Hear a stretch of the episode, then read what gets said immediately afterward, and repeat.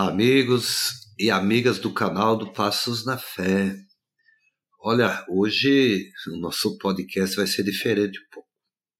Olha, eu acredito que ele vai ser até um pouco polêmico, pois eu e o Zé Maia, né, vamos conversar sobre notícias verdadeiras ou falsas, principalmente sobre a igreja, né, que circulam aí nas redes sociais, nas paróquias, nas comunidades e etc. É isso aí, Zé. É isso aí, vamos na luta contra as fake news. boa noite, meu povo, boa noite a todos, Deus abençoe a cada um de vocês. Aqui estamos, né? Estamos eu, o Diácono Carlos e vocês reunidos, né? E não se preocupem, né? O objetivo nosso é sempre o mesmo, né? Queremos que vocês vivam e deem passos na fé. Para isso também a gente precisa encarar certas realidades, né?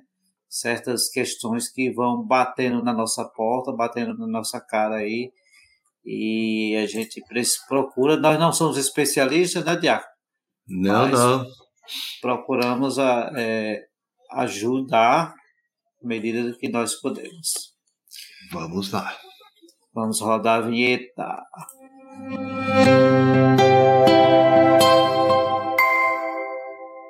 Muito bem, como o Zé Maia disse aí, né? É, o objetivo nosso é fazer com que você realmente viva melhor a sua fé. Eu vou explicar aqui como que será essa conversa de hoje. Eu faço a pergunta para o Zé Maia, que responde, e vice-versa. Bem simples, não é nada de complicado. Já digo para você, pode deixar o seu comentário sobre os questionamentos que surgirem neste episódio bom? Ô Zé Maia, sem muita enrolação, porque como a gente falou, hoje o tema é, é são vários assuntos que a gente vai colocar aqui no decorrer do podcast. Como sim, o Zé sim. bem lembrou, não há especialista aqui, mas pessoas também né, querem viver melhor, né? A fé.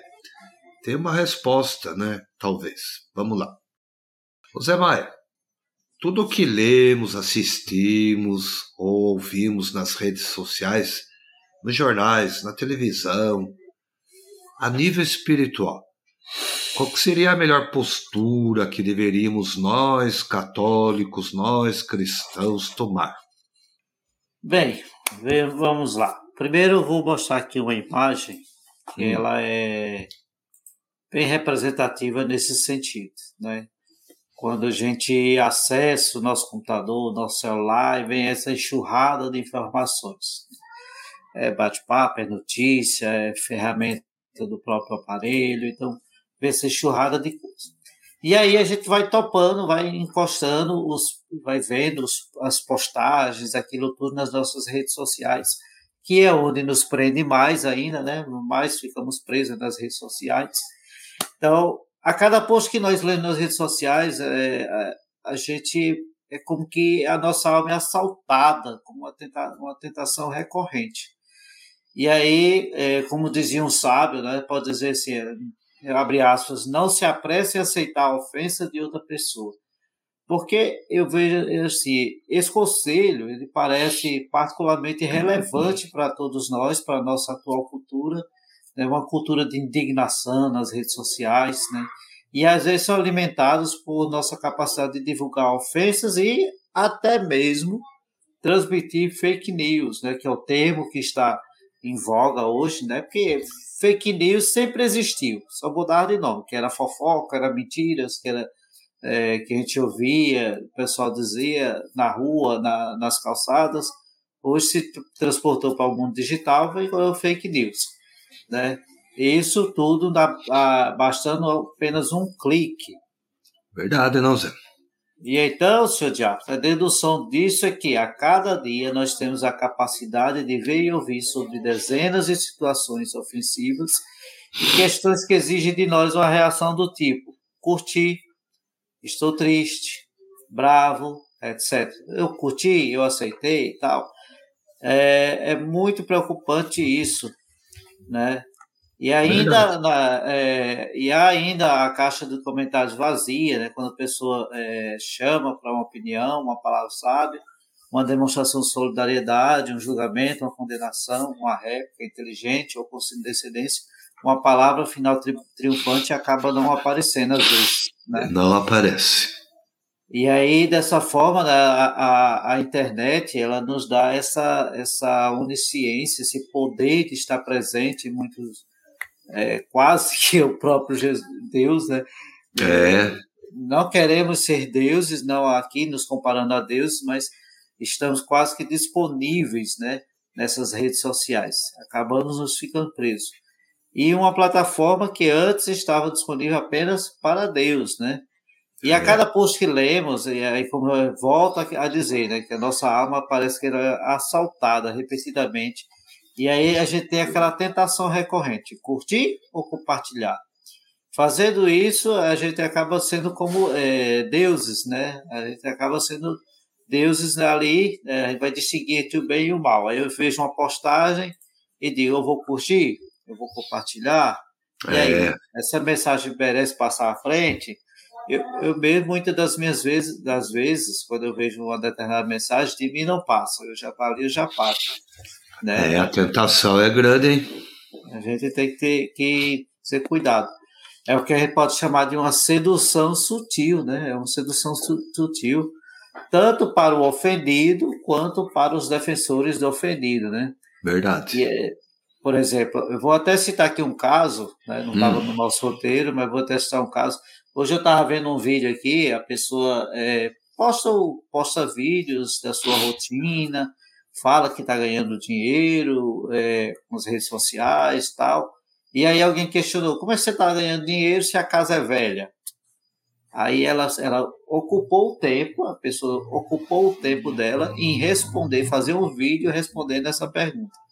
Poderia ela ter deixado essa pergunta para lá, nem ter dado Sim. atenção, né? Mas como ela se sentiu obrigada a fazer isso, né? de, ela se sentiu ofendida e achava que deveria dar resposta, porque muitas das vezes a gente evita determinadas situações simplesmente por é, anular, simplesmente por não Mas, dar atenção. Sabe, Zé, eu vejo assim também que a gente tem que estar sempre atento, né? Esse negócio de curtir, de dar like, né? Essas brigas, essas discórdias, é. né? turbulências que aparecem, né? É, é, chega a notícia no, no, seu canal aí de WhatsApp, da família, dos amigos, do trabalho, da igreja até, né? E, e às vezes tem lá uma notícia que é de 5 anos, 10 anos, 20 anos atrás, né? e aquela pessoa mal intencionada né? coloca como se fosse atual. Vem logo aquela indignação, aquela vontade da gente responder, eu vou responder, né? Eu vou pôr minha opinião, né? Eu vou incendiar o negócio ou eu vou, vou tomar as dores. É. Então a gente é isso que está dizendo, né? A gente se sente como um Deus capaz, né, de apontar quem está certo, quem está errado, né? E isso é. É, é. isso vem, né, de, de vamos dizer a, a, contra, né? Aquilo que a gente tem como premissa como cristãos, né? que a nossa missão como cristão é semear o amor, né? não a discórdia, não a indignação, não a violência, o ódio, né? o medo, a insegurança. Né? Por isso é, é, é importante a gente ser seletivo. Qual conteúdo né, é, tem sido bom? Né? Acho que é por aí também. Senão a gente acaba ficando escravo dessas coisas. É. Isso é verdade, é verdade. E aí a gente precisa ficar cada vez mais atento né, a essas questões, aos likes, às brigas que são causadas, às discórdias, turbulências. Eu mesmo tenho um grupo de família aqui que eu, não, eu já fui tirado, nem faço questão de voltar para evitar essa, essas coisas. para evitar brigas, porque eu sei que se eu entrar lá, eu vou ter que ouvir o que eu não quero e ouvir a mensagem que eu não quero. E aí eu vou querer postar né, por acabar me indignando e me sentindo ofendido e querer ofender também. É, para evitar pode. briga, e, por exemplo, grupo de WhatsApp, eu acabo nem, nem entrando. É aquilo que então, você falou, aquilo que você falou no início aí, né, do sábio, ele não há necessidade de você responder nada imediatamente, né? É. A gente tem que trazer sempre para dentro de nós, para nossa consciência, a, a, se possível, nós cristãos, né, rezarmos, pedirmos o discernimento do Espírito Santo. Isso é de Deus, não é? A gente vai falar daqui a pouco sobre isso também, um pouquinho, né? Creio eu. Uhum. E aí a gente tem se preocupar né, que isso passa a ser uma escravidão, uma espécie de escravidão, né? As paixões é. que resultam na falta de discernimento, na incapacidade de estabelecer limites, limites, essa é a palavra mais importante, limites, sejam eles espirituais, sejam eles emocionais nos relacionamentos. Então precisa muito lembrar dessa palavra, limite, tem que ter limites nessas horas. E aí é necessário saber se estamos assumindo uma causa justa e defendendo os fracos, ou se estamos sendo atraídos por uma indignação disfuncional e passional, né, deixando que, que o, a paixão né, de outra pessoa, por sua percepção de ser menosprezada, insultada, marginalizada, perseguida ou atacada. Então a gente acaba é, usando essa paixão e tomando as dores.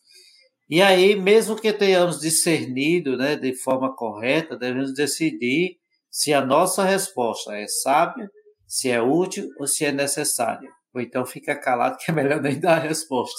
É verdade. Né? Tem hora que é melhor nem dar a resposta. E aí, é, esse vício de nós queremos ser é, praticamente como deuses, né? E aqui eu vou, vou, elencar algumas questões, né? Que a gente pode estar se perguntando, né? Aqui algumas coisas que você pode se perguntar antes de responder a ofensa de outra pessoa na rede social, né? Algumas delas podem se sobrepor, mas vamos lá. Quando você é, vê essas questões de ofensas, você sabe se, o suficiente dessas questões?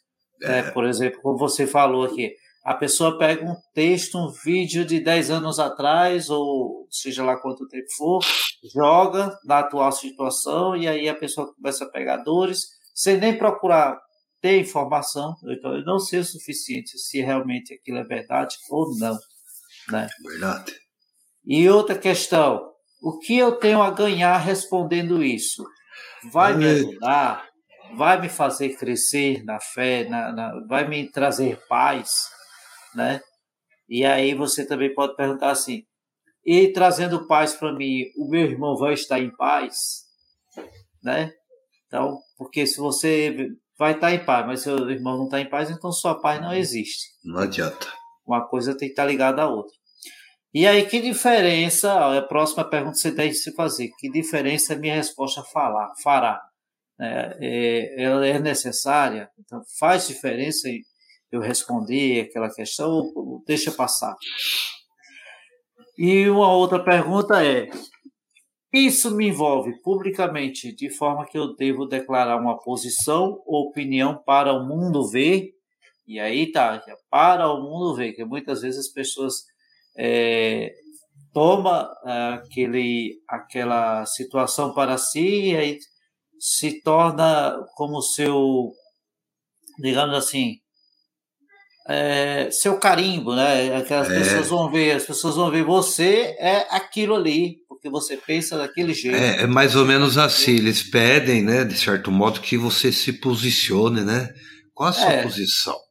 Né? Posso. Quer dizer, eu estou obrigado, como você falou, a responder, né? Então, é, de fato, é uma pergunta que a gente deve sempre se fazer, né? Aí fica assim, Aí... ah, mas é, é uma questão é, imperativa, eu tenho que responder, mas será? Será mesmo que teríamos que uhum. responder? Uhum. Como você falou atrás, que, que vai mudar? A minha opinião. Né? Se ela é para o bem, né? então a gente vai ter uma resposta positiva. Olha, se eu fizer uma, né, uma resposta, vai ajudar. Mas se eu falar, vai é, jogar, mas como diz né, no ditado popular. vou jogar mais leia na fogueira. Aí me fez lembrar aqui, antes de passar para as próximas perguntas, me fez lembrar de um fato, seu Diácono. Hum. Alguns anos atrás, acho que umas três eleições atrás para prefeito, um, o meu cunhado ele era candidato a vereador lá, na, lá, aqui na cidadezinha vizinha, né? E eu morava lá e minha esposa. Só que aí tinha um comércio e aí a gente não queria colocar nenhum cartaz, nada de, de político nenhum, nem mesmo dele. Ele sabia. Sim. Assim, porque se a gente botasse sem saber que fulano e ciclano não iria lá porque tem aquele adesivo, entendeu? que é lá, é, é, ou, é, ou você é de A ou você é de B. Você é de A ou você é de B. E aí, em determinado momento, de repente me chega esse meu cunhado, e aí, olha, fulano veio dizer para mim que você não vai votar em mim. Ou seja, uma fake news que jogaram lá para ele. eu nunca, e, e olha que eu nunca vi esse fulano na minha vida, nunca tive contato, e foi dizer que eu e minha esposa, nós não iríamos votar nele, nem no partido é. dele. Aí ele, e você acreditou nessa mentira? É justamente isso que eles querem que você querem saber. Que a gente toma uma posição a partir dessa resposta. Pois é. Mas eu disse, você sabe a nossa posição. Você sabe. Eu não boto os adesivos aqui justamente nem boto de A nem de B. Então, para evitar qualquer coisa. É. Mas é, aí aconteceu isso, né? Volto. Partindo para a próxima pergunta. O que está me obrigando a responder isso? Por que eu me sinto obrigado a expressar minha opinião? Tomar a posição, como você falou, né? E aí, o que está acontecendo em minha alma nesse momento? Eu sinto paz ou alguma perturbação, né? Eu fico perturbado com essa situação, é necessário que eu vou responder. E aí o resultado a gente tem que se perguntar, o resultado vai ser bom pra, só para mim ou para todo mundo, né? É. E qual é, agora essa aqui é ideal, qual é a pior coisa que vai acontecer se eu não responder agora? Ou nunca, se eu não responder de jeito nenhum? Qual é a melhor coisa que acontecerá se eu postar essa resposta? A gente sabe nós que já somos macaco velho, né? É. História, a gente quando vê certas coisas no Facebook, por exemplo, eu vou lá, vejo aquela mensagem, se eu responder, eu sei que algumas pessoas vão me identificar como de um partido, outras pessoas vão me identificar de outro partido. Ou se eu não responder, simplesmente der uma. Se eu der só uma curtida, pronto, já dá uma resposta. Ou é. simplesmente é. olhar, né? É, é terrível isso. Aí e aí, é, teja, é, sejamos honestos, né? Se pudermos ser honestos conosco mesmos, talvez isso nos ajude a dar um passo atrás de brincar de Deus e um passo à frente para sermos mais piedosos com nossas mídias sociais. E aí, é, retornando ao assunto do Facebook, como eu falei aqui, é. eu me lembro que aparecia às vezes a pessoa botava duas duas imagenzinhas uma, coladas, né? Uma imagem de Jesus e outra imagem do diabo. Aí dizia hum. assim: se você é, curtir, você é de Jesus. Se você só passar, você é do diabo. é botando contra a parede. Eu tenho que ai, ai, curtir, ou seja, ele estava me obrigando a curtir porque eu não queria ser do diabo, entendeu? É umas é. coisas que o pessoal coloca que é uns absurdos. Então, tem que ter muito discernimento na hora de responder certas coisas. Verdade. Daí, seu Diácono, agora, é, por falar em fake news, em conversas, histórias aí, né? É, eu ouvi falar, e o pessoal já, já tocou muito nesse assunto, a possibilidade da renúncia do Papa Francisco. Já pensou a gente ter dois papas em mérito? Esse fato é procedente ou não? Pois é, não sei. Então vamos. Você fez essa boa introdução aí, né, a gente explicar até o motivo da nossa conversa hoje. Eu acho que é, é justamente isso. Né? É, o que a gente está vendo né, na internet, né, o, que, o que está chegando para nós de informação, né, é trazer primeiro para dentro de si que, que vai mudar minha vida, o que, que vai mudar isso, aquilo. Então, isso aqui está essa enxurrada. Daí as pessoas obrigam-se a posicionar ou a favor ou contra, né? Determinada Sim. situação. E essa questão aí da renúncia, né? Como a gente tem um canal católico, né, canal de igreja, a gente vai falar de coisas da igreja. Né? Não estamos falando aqui de política, não. Vamos falar coisa de igreja. Claro. Mas que acaba tomando dimensões até fora da igreja. Por quê? O Papa é o Papa da Igreja Católica, né? Ele é o, o que dirige a Igreja desde sempre, né? A gente, nós católicos, alimentamos, né? Essa hierarquia dentro da nossa Igreja. Então, para nós, ele é o sucessor de Pedro, né? É ele que, pela ação do Espírito Santo, pela ajuda né, de outros irmãos de ministério, a, a conduzir a igreja da melhor maneira possível. E há, sim, dentro e fora do Vaticano, posições contra e a favor dele. Né? Eu já até falava em outro podcast aqui que não é porque nós estamos dentro da igreja que todo mundo concorda com tudo. Né? Não é por aí. A igreja também não é uma democracia onde você fala e pensa e, e diz o que quer também. Por quê? Porque nós temos né, aquele famoso, os três pilares da igreja, né? que é a tradição, a escritura, né, a tradição apostólica e o magistério. Então, tudo que a igreja faz ao longo dos anos é baseado nesses pilares. Então, não é uma, uma palavra pessoal, né? não é algo pessoal, é algo que eu, Carlos, penso né? como cristão. Então, eu tenho que ir na fonte. De fato, né? isso é verdade ou não? É aquilo que se falava há pouco. Né? Uhum se eu pego uma notícia, não sei exatamente a fonte, e falo, olha, o Papa vai renunciar porque eu li lá num artigo que eu vi lá na internet, né? Ah, alguém falou lá na paróquia que o Papa vai renunciar, né? É porque tem muitos padres que não estão a favor dele, outros estão contra ele, outros acham que ele, ele é comunista, que ele é isso, que ele é aquilo, enfim. E, e, sabe o que é engraçado também? Quando a, a pessoa chega e diz: olha, é, a igreja, os padres, tudo está contra o Papa. Quando eu vi, é... um, ou dois, quando eu vi um ou dois que está com opinião contrária, eles, os padres, tudo estão contra o Papa. E agora? É, a gente não pode reduzir né, a nossa compreensão das coisas a, a uma comunidade somente. A gente tem que ver a igreja como um todo. Então, nessa questão da renúncia do Papa, né, é, quando ele, ele em viagem que ele faz, as, as pessoas, né, os repórteres sempre perguntam né, para ele várias coisas. E até mesmo agora, nesse último consistório, né, surgiu esse, esse boato aí que ele iria renunciar, né, porque ele convocou todos os cardeais né, do mundo todo para estar em Roma. Né?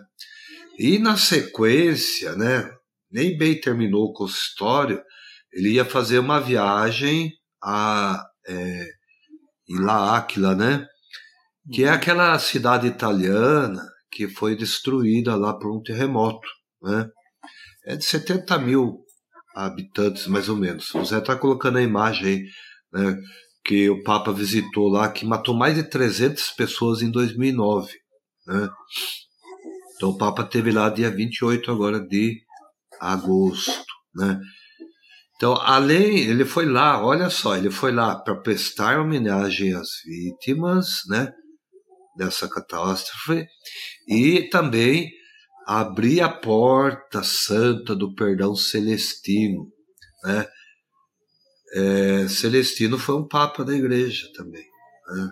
Sim, que renunciou ao cargo né, após só cinco meses né, de pontificado. Isso foi em 1294, século XIII. Né?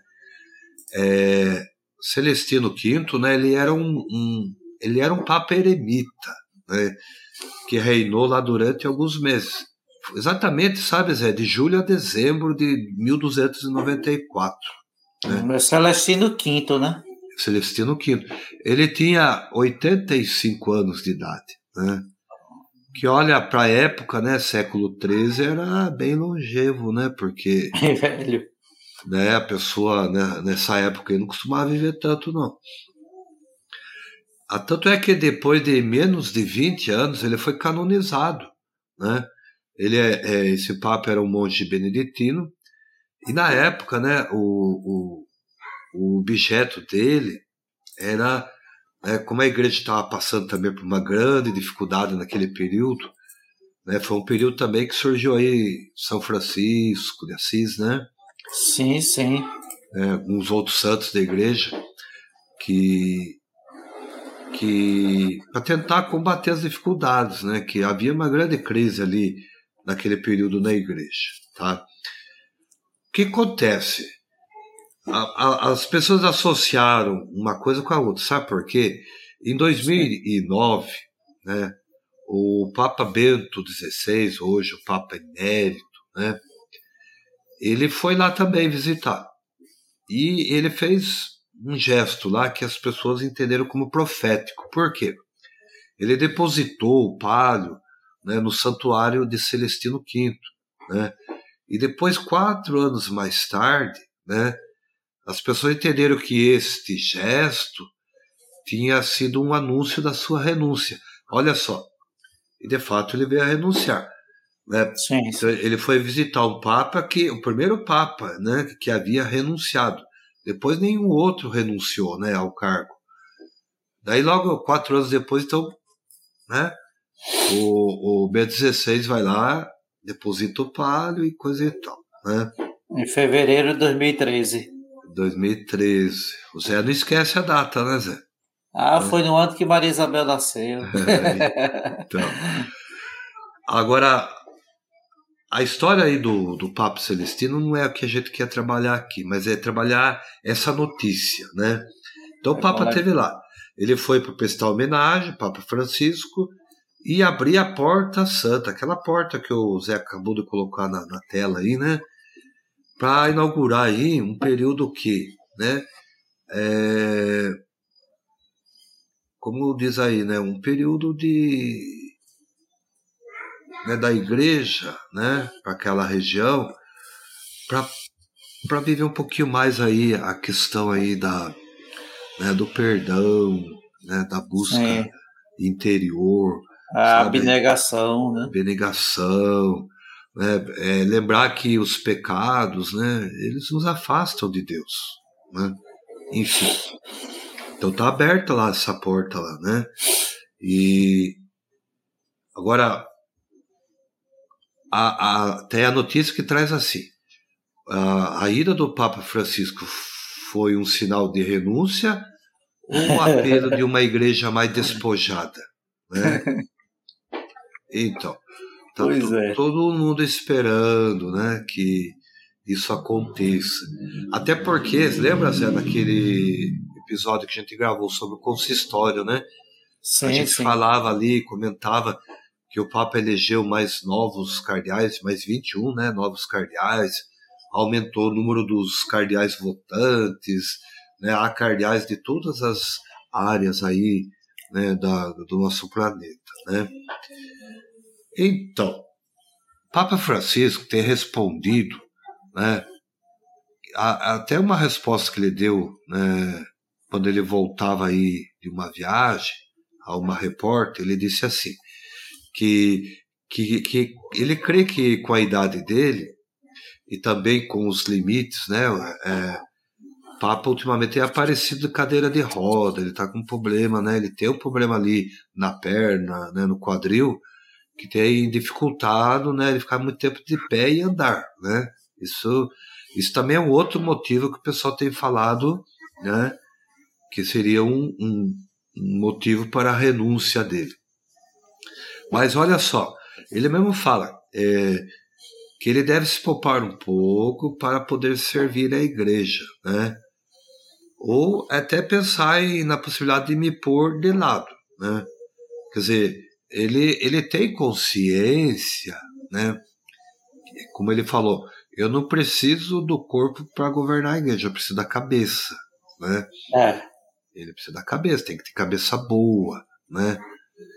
Mas ele não coloca de lado. E também, Zé, qual seria o problema se nós tivéssemos mais um Papa né, que renunciasse, sabendo que precisa ter um outro Papa mais jovem, com mais disposição, com mais vigor, né, para manter a igreja né, no rumo certo, né, sempre no rumo certo. Né?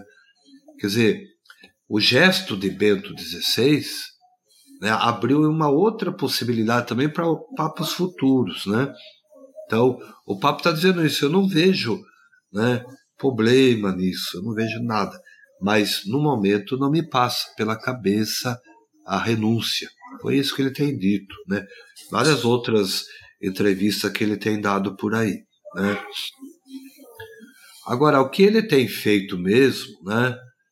É, ele quer né, que haja esse apelo à reconciliação, né, à humildade e que haja mais renúncia das pessoas, né? Então, por isso que ele colocou lá o Jubileu Celestino do Perdão, né? Sim, sim. Que está ligado em, né, que está em consonância com a tradição da misericórdia oferecida aos pobres, que é algo muito querido pelo Papa. Então, o rito né, que ele fez lá de abertura da Porta Santa é também uma continuação do Jubileu da Misericórdia. Lembra, Zé? Aí é que tá. Nós tivemos em 2015 a 2016 né, o ano jubilar da Misericórdia Divina. Né? Lembro, sim. Foi um ano muito produtivo para a igreja. Então, às vezes, nessas notícias que saem, as pessoas não sabendo, não indo a fundo, buscando informação, acabam perpetuando a notícia falsa. Olha, o Papa vai renunciar, né? Olha, o Papa está andando de cadeira de roda, ele não tem mais força. Enfim. Então não é bem isso, né? não, é, não é exatamente isso que tem acontecido. Não está descartado, Zé, a possibilidade dele renunciar. Mas isso, né, no momento certo, da maneira certa, vai ser anunciado à igreja como foi né, pelo Papa Bento XVI. Né? Então é isso, né? Vamos lá. É, é tomar cuidado com essas notícias aí, tá bom? Zé, agora é, eu vou perguntar. Tô... Eu vou perguntar para você agora, Zé. Tá? Sim. Você está aí todo no, todo no blazer e eu tô aqui todo no polo, vá. É, então. Né? Aqui, como sempre, frio, né? Tapetininga, perto do Polo Sul, do Polo Norte, de perto de tudo que é polo gelado, tá aqui. É. Né? Zé, olha, recentemente, mais precisamente dia 2 de setembro, esse mês agora que a gente tá gravando aqui. Sim. Agora eu vou falar um negócio que, né, vai mexer aí. O Papa disse que o tradicionalismo é a expressão de uma fé morta, né? Qual é a postura do Papa em relação ao movimento tradicionalista dentro da igreja? Muito bem, senhor Diácono. Sobre isso, eu aqui quero usar uma imagem que eu trouxe aqui do, do Evangelho, né? Jesus Cristo agindo, né? Jesus Cristo curando, né? Cuidando das pessoas. E o que seria essa fé morta para ele, né? Então, é. a gente é, vai trazer um pouco da, do boletim do Vaticano II, lá do dia 2 de setembro, como você falou, sobre o tradicionalismo, que é a expressão dessa fé morta, como diz o Papa Francisco. Então, a repórter lá que colocou esse texto lá, ela diz assim, ela inicia o texto dizendo assim, a tradição é a fé viva dos mortos. E o tradicionalismo é a fé morta dos vivos. A tradição é a fé viva dos mortos e a tradicionalismo é a fé morta dos vivos. Isso é um trecho tirado das palavras do Papa Francisco quando recebeu os membros da Associação Italiana dos Professores de Liturgia. Então, diante deles, o Papa voltou a, advertir o tradicionalismo, né? é. é, os, as vítimas do espírito mundano do atraso e da atitude de refugiar-se por detrás, e olha lá, de, detrás do ah, sempre fizemos dessa forma, né?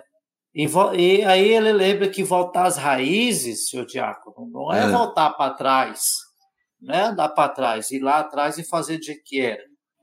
É divertido dizer voltar para trás é ir contra a verdade e contra o Espírito, porque o Espírito ele guia para frente. Exatamente. A gente, lembra, a gente lembra até a frase de Jesus: ide. Ele diz ide, ele não diz voltai-vos. Ele diz é, ide. Né? É verdade. Ide, pregar é o mundo. Então, é olhar para frente.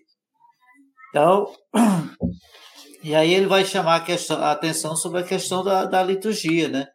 Que a liturgia não é um monumento de mármore ou bronze, não é uma peça de museu, mas é como se fosse uma planta, né? Que deve ser cultivada. Isso. E aí o Papa Francisco ele pede assim, ele pede que também a gente seja na liturgia alegres com a alegria do espírito e não com a alegria mundana, né? para ficar muito é, apegado àquelas questões antigas, né? tradicionalismo, ir lá para trás, procurar coisa lá atrás, não. E aí ele que critica né, essas questões, né? É, e vai dizer que a liturgia deve cantar o louvor ao Senhor, né? Não vai ficar aquela coisa parada, aquela coisa meio que é, quieta demais, né? É. E aí ele faz suas recomendações, né? o Papa Francisco faz suas recomendações aos teólogos, convida eles a não separar o seu trabalho, o trabalho de teólogo, das expectativas e exigências do povo de Deus, né? Não está à parte. Isso. Né? E aí ele desejando ele que a, a, a liturgia não fique apenas na questão do, dos detalhes da rubrica. Para quem não sabe, rubrica é um, aquele textinho vermelho é, geralmente vocês, nós leigos que temos acesso ao, ao folheto da, da missa, tem uma letrinha vermelho lá, lá que é a rubrica, é aquelas orientações.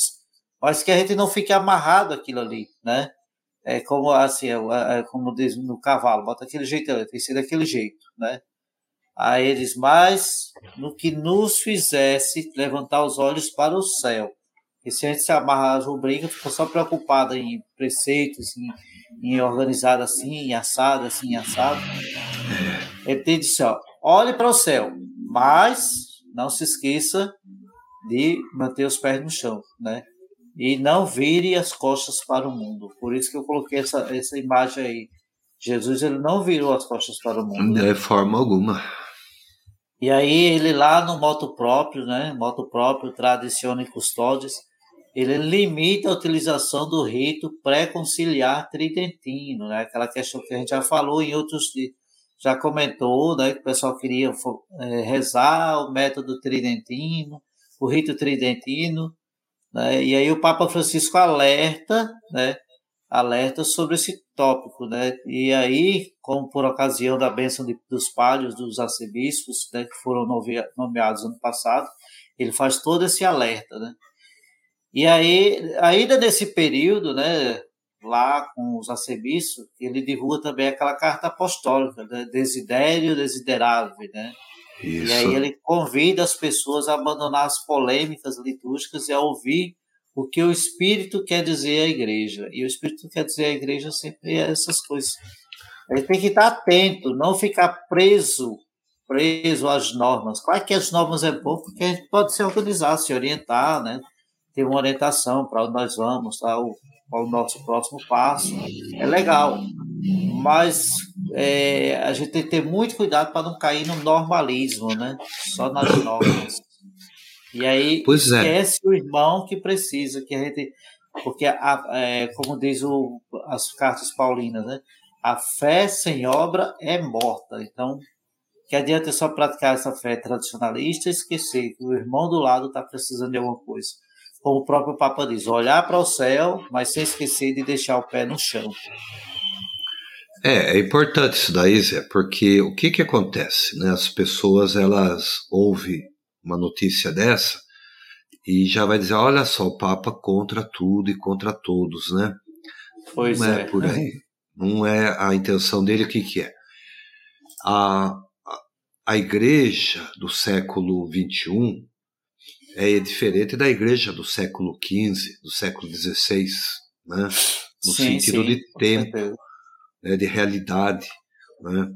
A igreja do século XVI, que quando né, surgiu o Concílio de Trento, por isso que é a tradição tridentina, é, era uma igreja europeia, né? assim, bem pequena ainda, né? ali, só ali na Europa, né? os países asiáticos, né? muitos deles não eram ainda totalmente evangelizados. A América estava sendo descoberta né, nesse período, muitos né, é, missionários né, saindo aí do continente velho e vindo para o continente novo. E muitos trouxeram essa tradição tridentina. Ela perdurou né, mais de 500 anos. Ah. Mas com o passar do tempo e com a evolução da humanidade, né, a igreja se viu né, na necessidade de repensar a sua atuação no mundo. Né? E isso não foi um processo do, do, da noite para o dia. Ele é um processo que acontece ao longo do tempo. Né? Desde 1550, a igreja vem né, nesse processo né, de inserção no mundo. Tá? É, com né, a, o Concílio de Trento, a igreja se fechou para combater principalmente a reforma protestante, né, iniciada sim, por Martinho Lutero. E sempre tem aqueles que aproveitam, né? É, você vê, a reforma, ela, ela tinha um cunho inicial e depois houve a reforma da reforma da reforma que não parou até hoje de reformar, né? Tem várias e várias igrejas que saíram dessa reforma, né? Então houve assim uma, uma enorme subdivisão da reforma, né? A Igreja Católica continua una, Sim. apesar das divergentes dificuldades. E foi estabelecido naquele período um rito, né? A, a, para que a igreja, né, toda a igreja tivesse uma universalidade, né? É, cada país, em cada local, se tivesse ali um rito para se ser praticado. E ele perdurou, como eu disse, né, esse rito até 1962, quando começou o Concílio Vaticano II, né, que foi um concílio, né, é, não foi um concílio dogmático como, como foi o Concílio de Trento, mas um concílio pastoral. Né? Tanto é que, olha só, o Papa da época que foi colocado, né, que era um Papa é, já velhinho, né, porque o, o Papa havia morrido e falou assim: temos que colocar um Papa, temos que colocar um Papa lá e colocaram, né, escolheram né, um Papa transitório, né, que era João 23, né, Sim. chamado Papa Bom. E olha só, para surpresa de todo mundo, né, e ele chega lá e fala assim: a igreja precisa de um aggiornamento, né, quer dizer, abrir-se para o mundo né, foi um baque, né? Até hoje ressoa, né, no meio, no nosso meio, essas palavras, né, do hoje Papa São João 23, né? Quer dizer, agora se você pegar quem é curioso, pegar a história desse Papa, ver onde ele trabalhou, o que ele fez, como foi a linha pastoral dele, você entenderá por que o Espírito Santo suscitou nele essa esse aggiornamento na igreja, essa abertura da igreja para o mundo, né? que a igreja estava tão fechada né, na tradição né, tridentina que estava perdendo adeptos. Né? As pessoas iam na igreja, era rezado lá na língua latina, né, as pessoas não entendiam nada que estava sendo dito, porque a língua latina já, era, já tinha se tornado uma língua morta. Né? Poucos conheciam essa língua. Né? Então, a igreja precisava se abrir para o mundo. Né? havia também ali, já nesse período, desde o século XVIII, XVII, XVIII, XIX, não parou até agora, né, de uma dessacralização né, da igreja, ou seja, né, é, tirando a igreja do centro de poder. Até então a igreja era o centro de poder. Né? Passa a existir um Estado laico, aquela coisa toda. Estou fazendo um resumão aqui, Zé. Né? Para dizer o quê? É isso que o Papa está dizendo. Nós não podemos querer voltar né, ao tradicionalismo. Não que tudo que há em Trento né, seja ruim.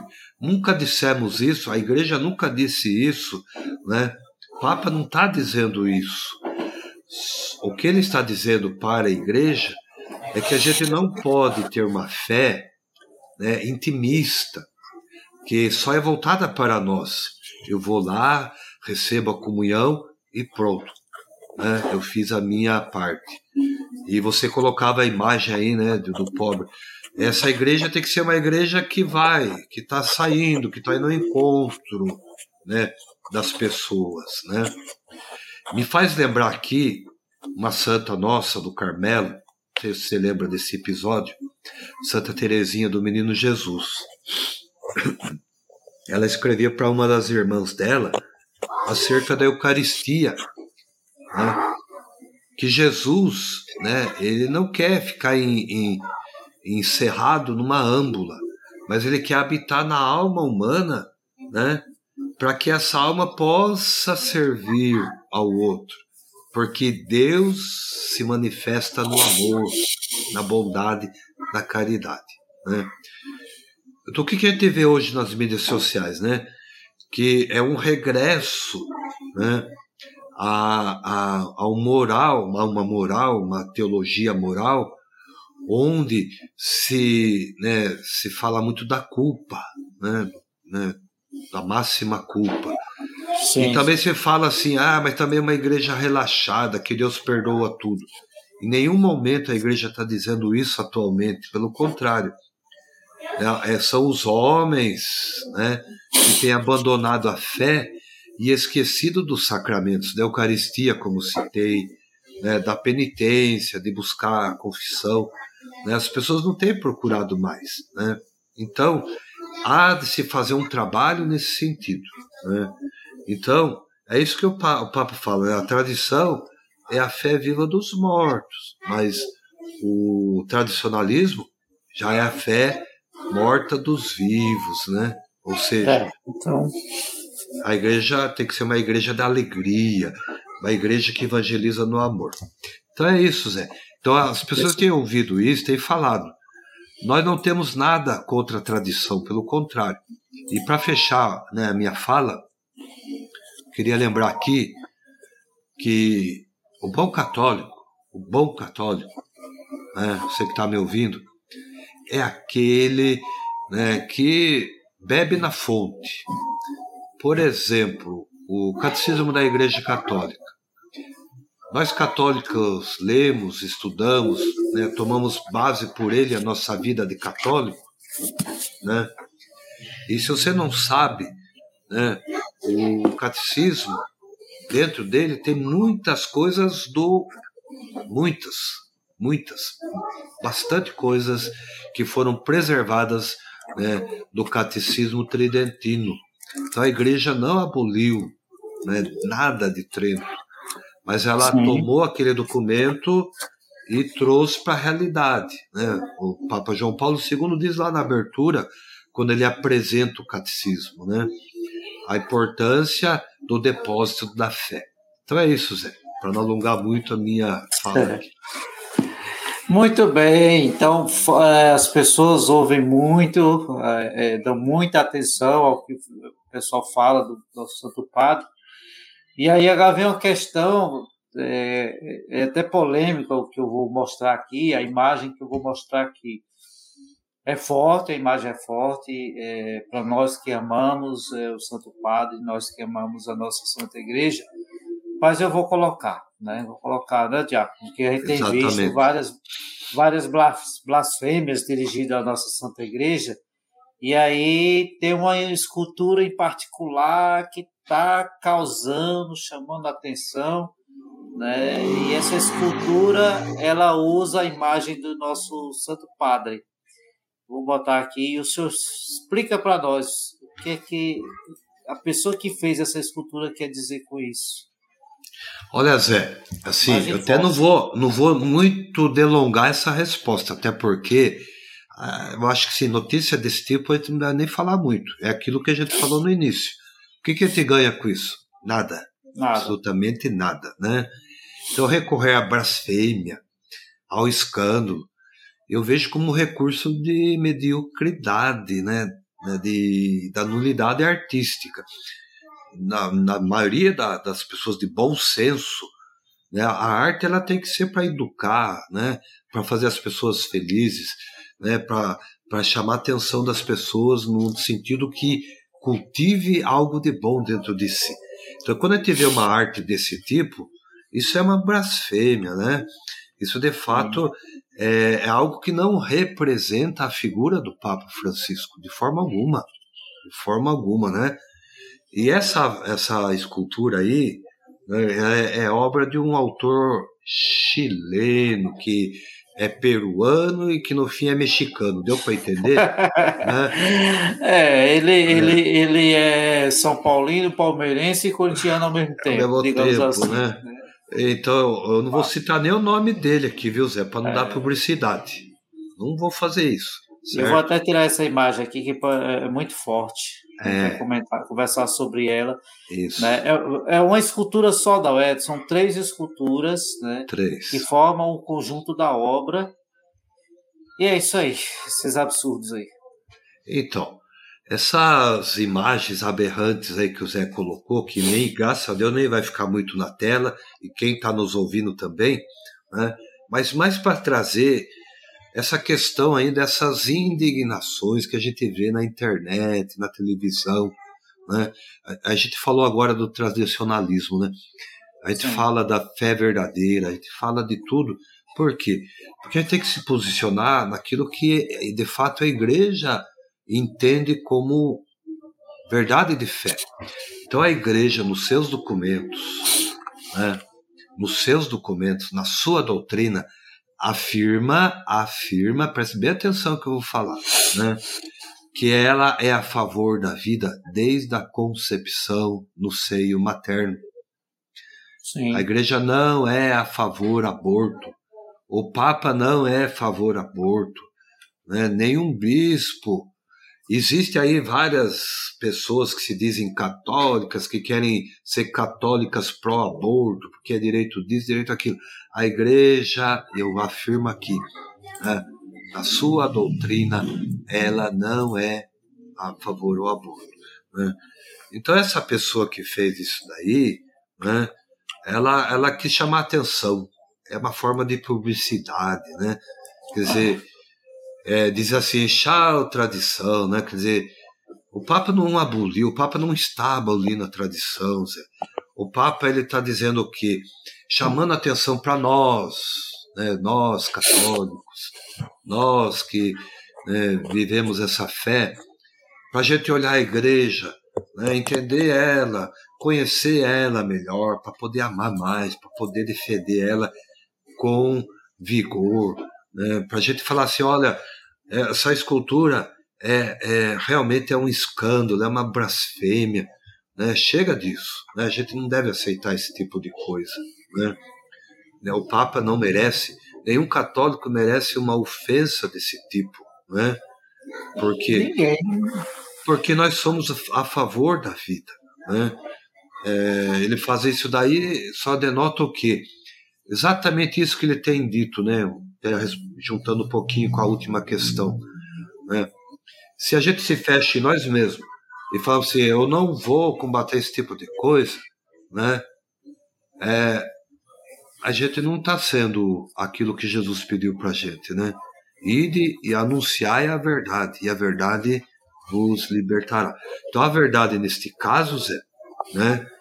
Que isso realmente é uma mentira é uma notícia falsa, é uma blasfêmia, e nós católicos não aceitamos, não aceitamos de forma alguma, tá bom? E é só isso sobre essa imagem, viu, Zé? É, e tem que ter muito cuidado com. Porque a gente acaba. É, eu não deixei muito preso essa imagem também, porque é, a gente acaba propagando para que outras pessoas vão lá, olhem essa imagem e tal. Então, Mas é isso, não é isso que tem acontecido hoje? Isso, Zé? isso. Dá Porque... a pessoa ver lá uma imagem lá, qualquer que seja, e já coloca lá no Facebook, no Instagram, e já faz isso, faz aquilo, né? Vai perpetuando uma mentira. E a gente sabe que as redes sociais eh, tem um tal de um algoritmo, que esse algoritmo é assim, funciona dessa forma. A pessoa, como já aconteceu uma vez, a pessoa chegou para mim e disse: olha, tem um vídeo falando sobre o aborto é bom. Vamos lá dar o dislike. Eu, minha gente, não façam isso. Não façam isso. É melhor você ir na bandeirinha lá e denunciar. É. Dar o dislike, você só está dando hipótese, porque o, o, o algoritmo vai entender o quê? Não vai entender se foi like ou dislike, não. Vai entender que o vídeo chamou a atenção e ele vai enviar para mais pessoas. Mas... Quanto mais você diz aqui, é, se eu botar aqui, fora Carlos Almeida, fora Carlos Almeida, fora Carlos Almeida, o algoritmo não vai entender que é para botar para Carlos Almeida ser tirado da rede social, não. É para ele vai divulgar mais ainda o nome de Carlos Almeida, vai divulgar é. mais ainda o nome de José Maia, e aí fica cada vez maior. Então, quando a gente vai fazer um negócio desse, tem que ter muito, muito cuidado e atentar aquelas questões lá que a gente fez lá atrás. O que é que eu ganho com isso? Respondendo, até mesmo é, repetindo. Nada. Viu, Zé? É, é, a gente sabe, a igreja está sendo perseguida né, lá na Nicarágua. Né, a gente viu cenas aí outros dias, né? O bispo lá, ajoelhado, né, os padres rezando missa atrás de uma grade porque o povo não pode acessar a igreja porque é, é, mistura aí política com isso, com aquilo, quer dizer, a gente tem que ver todo um contexto histórico também, né? Então Sim. as pessoas que veem uma imagem, que veem uma notícia, não se prenda só aquilo, né? vai lá buscar a informação, né? Se ficou em dúvida, conversa com alguém mais esclarecido.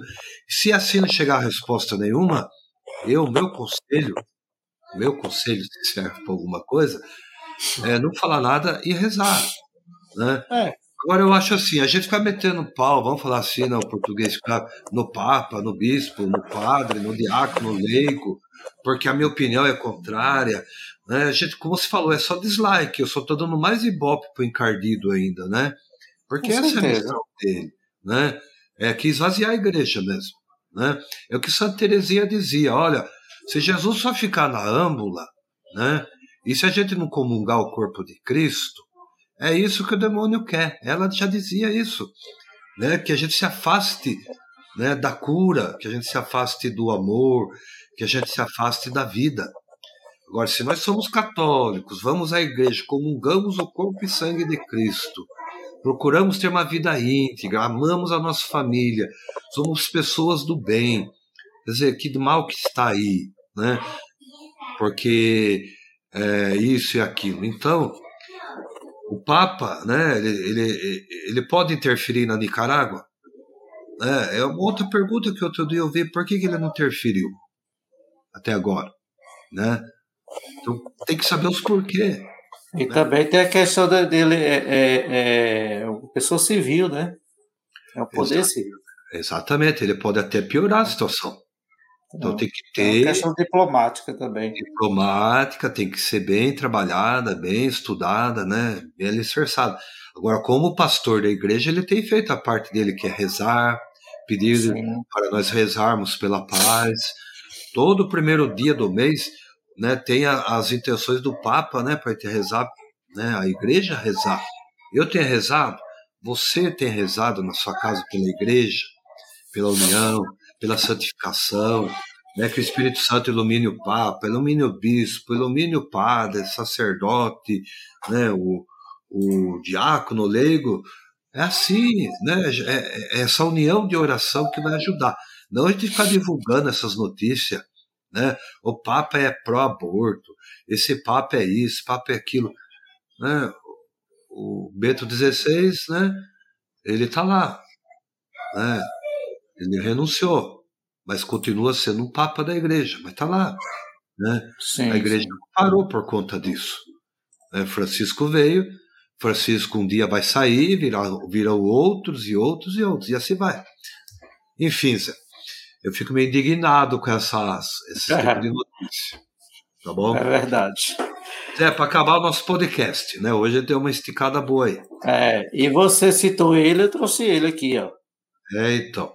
É, José Maia, há uma chamada profecia aí do Bento XVI, nosso Papa Emérito, né, que vez ou outro circula nas redes sociais. Já vi no Facebook, já vi no Instagram. Né, é, ele de fato fez uma profecia, né? E que, que seria essa profecia aí que tanto fala? Vamos lá, vamos direto aos fatos, né? Como diz a história. Direto aos fatos. Vou falar aqui o texto entre aspas, essa profecia dele, né? E lembrando que no Instagram, ou, seja, nas redes sociais, a gente já viu, eu já vi, não sei se você já viu, a própria imagem do, do, do Papa, Papa Bento editada, como se fosse um rosto de um demônio. O pessoal faz aquelas coisas todas. Igual, igual a gente fazia com, com a foto do, do, do, do Santinho de candidato, quando era criança, riscava, botava batom, botava... Do mesmo jeito que o pessoal faz hoje, só que de modo mais rebuscado.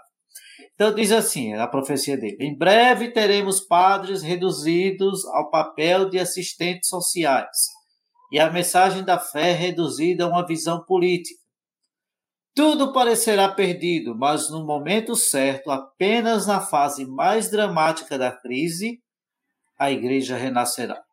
Será menor, mais pobre, quase catacumbal, mas também mais santa, porque não será mais a igreja daqueles que procuram agradar ao mundo, mas a igreja dos fiéis a Deus e a sua lei eterna. O renascimento será obra de um pequeno remanescente, aparentemente insignificante, mas indomável, passado por um processo de purificação. Porque é assim que Deus trabalha, um pequeno rebanho resiste ao mal.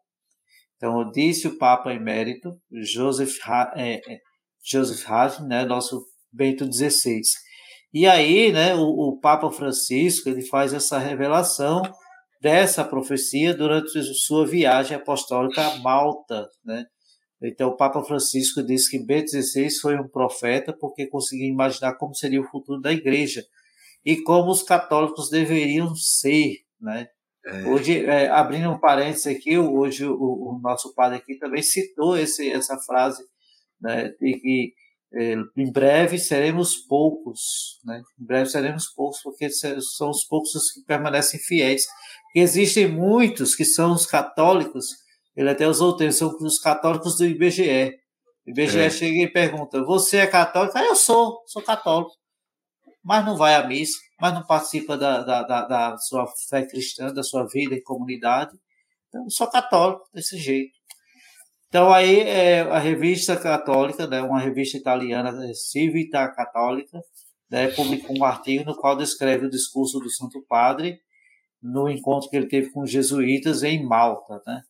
E aí ele explica o futuro da igreja, né? E o Papa Francisco diz assim, né, repetindo aqui, que o Papa Bento XVI foi um profeta dessa igreja do futuro, uma igreja que se tornará menor perderá muitos privilégios, será mais humilde e autêntica e encontrará energia para o que é essencial.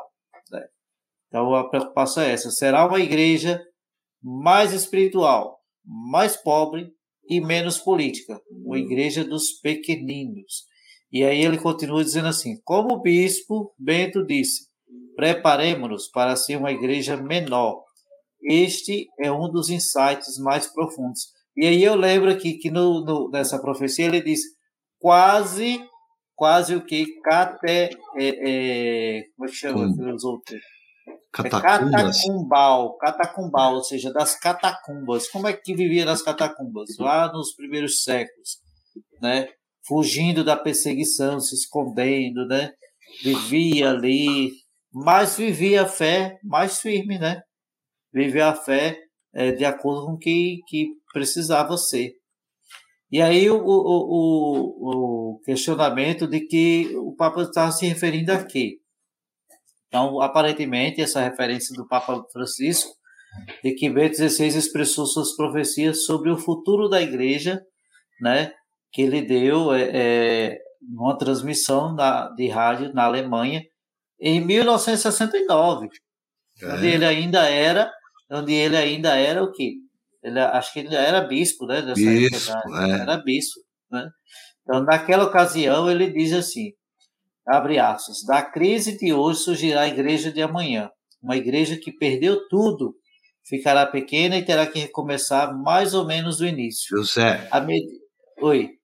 Só antes que você continue aí, então, olha a data aí, o que eu acho que é importante, 1969. 69. Foi logo após o concílio porque Bento, né, o Papa Cardeal Bispo, né, antes, nessa época, ele viveu sim. também o concílio, ele foi um dos expoentes do concílio Vaticano II. Sim, Bom, sim. Só pra... Já vivendo no papado de Paulo VI, né? É. Então ele disse assim: à medida que o número de seus adeptos diminui, perderá muitos de seus privilégios sociais. Ao contrário de uma época anterior, ela será vista muito mais como uma sociedade voluntária, na qual se entra apenas por livre escolha. Como uma pequena sociedade exigirá muito mais a iniciativa de seus membros individualmente. E aí, Bento XVI continua a falar sobre o futuro da igreja. Ah, vou abrir outra aspas para ele. Ainda como, ainda como Joseph Ratzinger, né, o bispo.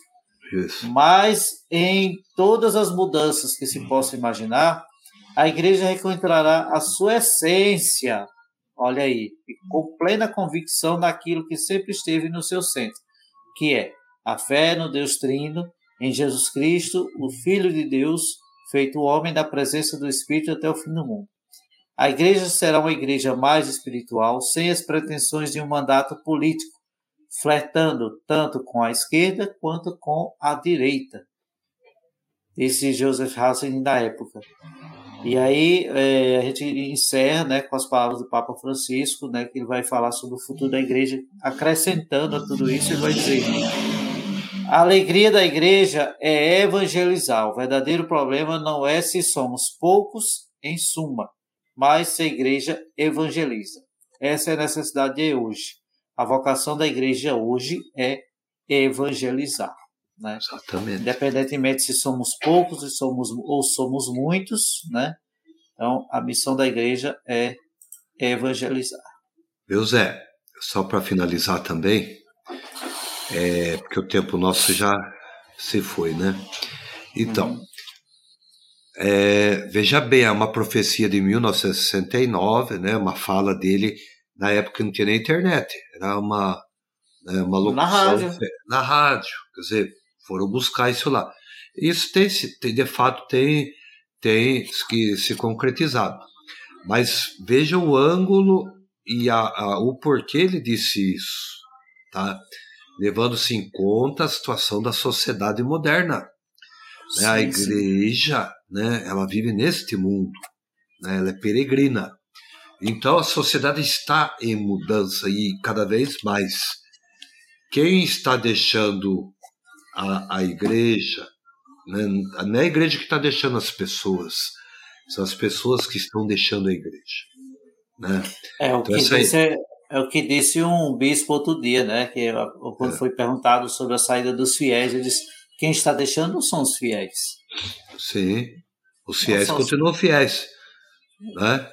Quem é fiel não abandona. Então, daí as pessoas vão criar para si deuses, né? Uma forma de viver como se Deus estivesse ali, sem a obrigação do culto, sem a obrigação, né? Dos sacramentos, sem a obrigação de se afirmar como cristão né? Ou seja, é. ah, sou cristão. Cristão de BGE, como você disse há pouco aí. Isso. Então, é exatamente isso. Quer dizer, é uma visão social, religiosa, que o Papa fez, né? De um período que ele viveu antes do concílio. Ele é o Papa que viveu né, os horrores da guerra, né, do, do nazismo. Né? Ele é alemão, uma igreja né, tanto quanto conturbada que é a igreja da Alemanha, né, uma igreja forte, né, no sentido, sim, sim. muitos sentidos. Ele é, foi e sempre será um grande teólogo, deu enorme contribuição para o Vaticano II, né. É, ele foi prefeito para a Congregação da Fé, que era o antigo tribunal lá eclesiástico, né? É conhecido como Tribunal da Inquisição. Inquisição, né? e ficou lá no tempo do Papa João Paulo II e quando saiu, né, saiu para ser o Papa Bento XVI. Então essa realidade está acontecendo não porque né, a igreja está deixando de ser igreja, não. Na verdade, quem está deixando de ser igreja são as pessoas. É, a igreja continua sendo a mesma. Né, a doutrina está aí, a tradição está aí, né, as escrituras estão aí nada disso mudou, né? O, a, tudo vai passar, mas as minhas palavras permaneceram, né? As minhas palavras permaneceram. Então, que seja uma igreja pequena, mas tem gente que pega isso daí para defender A, B, C, D, F, G, H, o abecedário inteiro, né, das suas né, indignações. Né, para atacar um padre, para atacar um bispo, para atacar um leigo. Gente, tá aí, a notícia tá aí, ela, ninguém está escondendo que ele disse isso, porque ele falou de fato isso, né? É uma visão profética, sem dúvida, e para que isso não aconteça, a gente tem que mudar algumas coisas dentro de nós, tá bom? E aí eu lembro aqui uma fake, uma fake assim, não é exatamente uma fake, mas da forma como foi tratada, pode, a gente pode tra é, traduzir como certo. O, o bispo de, do Pará, né?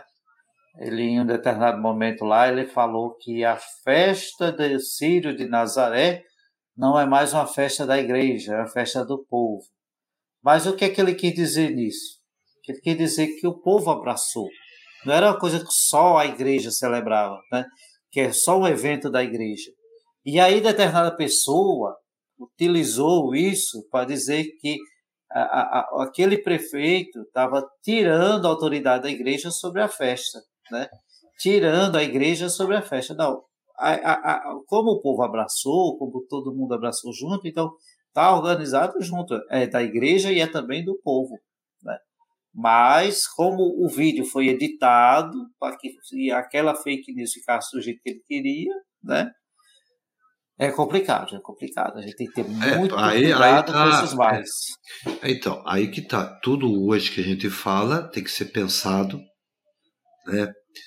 Estudado para daí a gente falar. Então, a gente volta encerrando o nosso podcast, né? Ao início do, dele, né? Tudo isso é necessário. Eu preciso falar, eu preciso é, compartilhar isso e aquilo, enfim. Tá bom? Pessoal, falamos que hoje ia ser um podcast diferente. Se você é. chegou até aqui, Vai até nota demorar 10 para você. Né? Nota 10 para você. E se gostou, se não gostou, né? Esse aqui você pode compartilhar, né? Esse aqui não tem problema não, tá? Deixa seu like aí, sua contribuição, né? Ajuda o nosso canal. É, o objetivo aqui é a gente, como a gente falou no início, nós não somos doutores em nada mas nós amamos a nossa igreja. Somos carmelitas e, como carmelitas, nós temos um lema a nossa Santa Madre Teresa, que diz, né, que enfrentou aí o Concílio de Trento, as reformas da época, a perseguição da, né, da da Inquisição. Da, da Inquisição, e no final da sua vida ela disse assim: Enfim, morro filha da Igreja com a igreja. Né, se a gente permanecer na igreja, fiel à igreja, Deus há de né, nos exaltar também. Amém? Amém. Muito então, bem, obrigado a todos que estiveram conosco até o final. Né? Não se esquece de deixar o like, compartilhar, né? deixa aquele comentário, comenta aqui embaixo, comenta no chat enquanto estiver na, no, na estreia. Né? deixa seu comentário. E lembrando que o algoritmo só vai entender que o vídeo é bom se vocês fizerem tudo isso. E sair compartilhando, compartilhando, compartilhando, o pessoal vai assistirem mais ainda, tá? Gostou do assunto, gostou do tema, achou o tema polêmico? Coloca nos comentários. E também coloca nos comentários sugestões para que a gente possa fazer os nossos próximos podcasts, tá bom? Muito bom. Valeu, seu Diaco. Vamos à bênção. Valeu. Um abraço e até o próximo, então. Vamos lá. O Senhor esteja convosco. Ele está no meio de nós. Pela intercessão poderosa da Virgem Maria, Nossa Senhora do Carmo, abençoe-vos o Deus Todo-Poderoso, Pai, Filho e Espírito Santo. Amém. Amém. Salve